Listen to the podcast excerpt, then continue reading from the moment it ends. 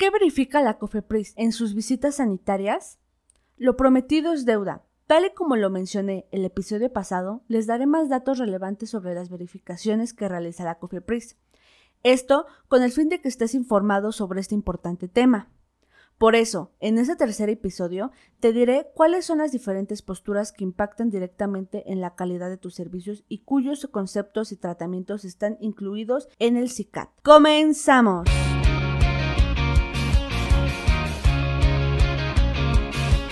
Esto es AMED, su empresa especialista en controversias médico-legales, en la cual te damos consejos e información que te ayudarán en el desempeño de tu profesión médica. Continuaremos con una serie de episodios en los cuales te daremos herramientas, tips y consejos para que puedas ponerlos en marcha durante el ejercicio de tu profesión. Tal y como lo anuncié, les traigo los aspectos que revisa la COFEPRIS, los cuales te servirán para hacer una revisión rápida en tu establecimiento. Como primer punto, tenemos la documentación legal. Tu farmacia debe contar con alta de la Secretaría de Hacienda, aviso de funcionamiento a la vista, licencia sanitaria, el aviso de responsable sanitario, órdenes y actas de las visitas de verificación sanitaria recibidas, las facturas o documentos que amparen la posición legal de los medicamentos y demás insumos, libros o sistema de control para medicamentos controlados, y la edición vigente del suplemento para establecimientos dedicados a la venta y suministro de medicamentos, y además insumos para la salud. Este segundo punto importante son los procedimientos normalizados de operación. Los procedimientos normalizados de operación son documentos que contienen las instrucciones mínimas necesarias para realizar una operación de manera estandarizada y que pueda ser reproducida por los operadores de farmacias. En ellos se describen de forma específica y clara las actividades relacionadas directa o indirectamente con el manejo, control, conservación y venta o suministro de los productos. Los PNO son específicos para cada establecimiento, aun cuando pertenezca a una cadena comercial. Deben ser aprobados por el responsable sanitario o propietario, deben estar disponibles para todo el personal y debe establecerse un programa de capacitación que se refiera a la aplicación de cada uno de los PNO.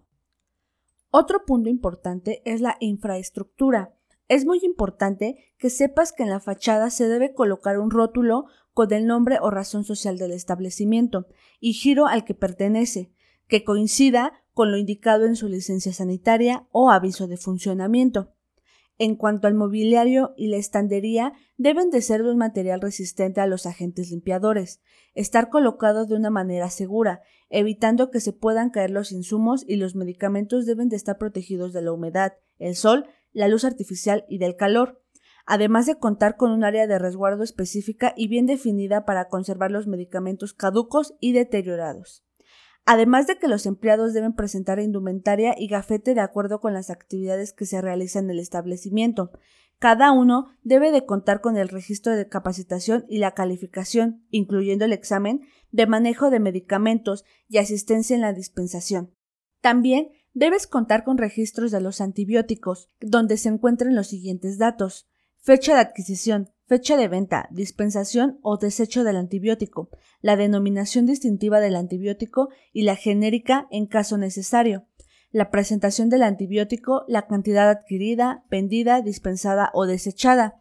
Habrá casos en que deberás retener la receta del paciente. Si es así, en tu registro debe estar correlacionada la receta por medio de una referencia, pero cuando no sea así, en tu bitácora deberás anotar el nombre de quien prescribe la receta, con número de cédula profesional y domicilio.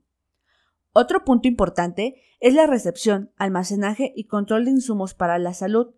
La autoridad revisará que los medicamentos que reciben cuenten con el número de registro sanitario correspondiente, que los medicamentos se encuentren identificados por fracciones y estén físicamente separados por mostradores, vitrinas o anaqueles, Además, confirmar que en tu establecimiento no se comercialicen los medicamentos de manera fraccionada o fuera de empaque original. Por otra parte, verificará en que se haga un monitoreo y registro de la temperatura ambiental de la farmacia, no mayor a 30 grados centígrados, así como un registro de humedad no mayor a 65%, por lo menos tres veces al día. Si manejas medicamentos que requieren bajas temperaturas, también debes contar con registros de la temperatura interna del refrigerador, entre 2 y 8 grados, mínimo 3 veces al día, o del congelador menos 25 a menos 10 grados, y contar con un certificado de calibración para estos aparatos emitido por un laboratorio acreditado por la entidad mexicana de acreditación. En este punto se analiza el manejo de un medicamento controlado, si en tu farmacia se venden medicamentos controlados, psicotrópicos o estupefacientes, deben contar con un área y sistema para su guarda y custodia. Además, debes tener libros o sistemas de control autorizados para la dispensación de medicamentos controlados. En cuanto a los movimientos de entrada y salida, el responsable sanitario debe avalar los registros con su firma.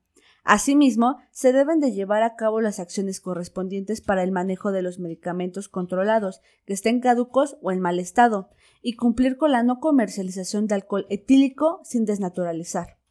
Recuerda que tu negocio tiene el potencial para ser exitoso, que se traduzca en continuidad y mejores rendimientos. Debes hacer un compromiso para profesionalizarte, especializarte y mantenerte actualizado. Esto es todo por hoy, pero te invito a no perderte nuestros próximos episodios y la forma de no perdértelos es suscribiéndote a este podcast desde tu aplicación preferida. Y si te ha gustado este episodio, recuerda compartirlo en tus redes sociales, con lo cual estarás ayudando a otros colegas a mejorar dentro de su consultorio o clínica y nos estarás ayudando a llegar a más personas. Si gustas dejarnos algún comentario o valoración en cualquiera de nuestras plataformas que me escuches, te estaremos muy agradecidos. De igual manera, te invito a que visites nuestra página web en www.asistenciamedicolegal.com, así como nuestras redes sociales en Facebook y Twitter. Hasta pronto.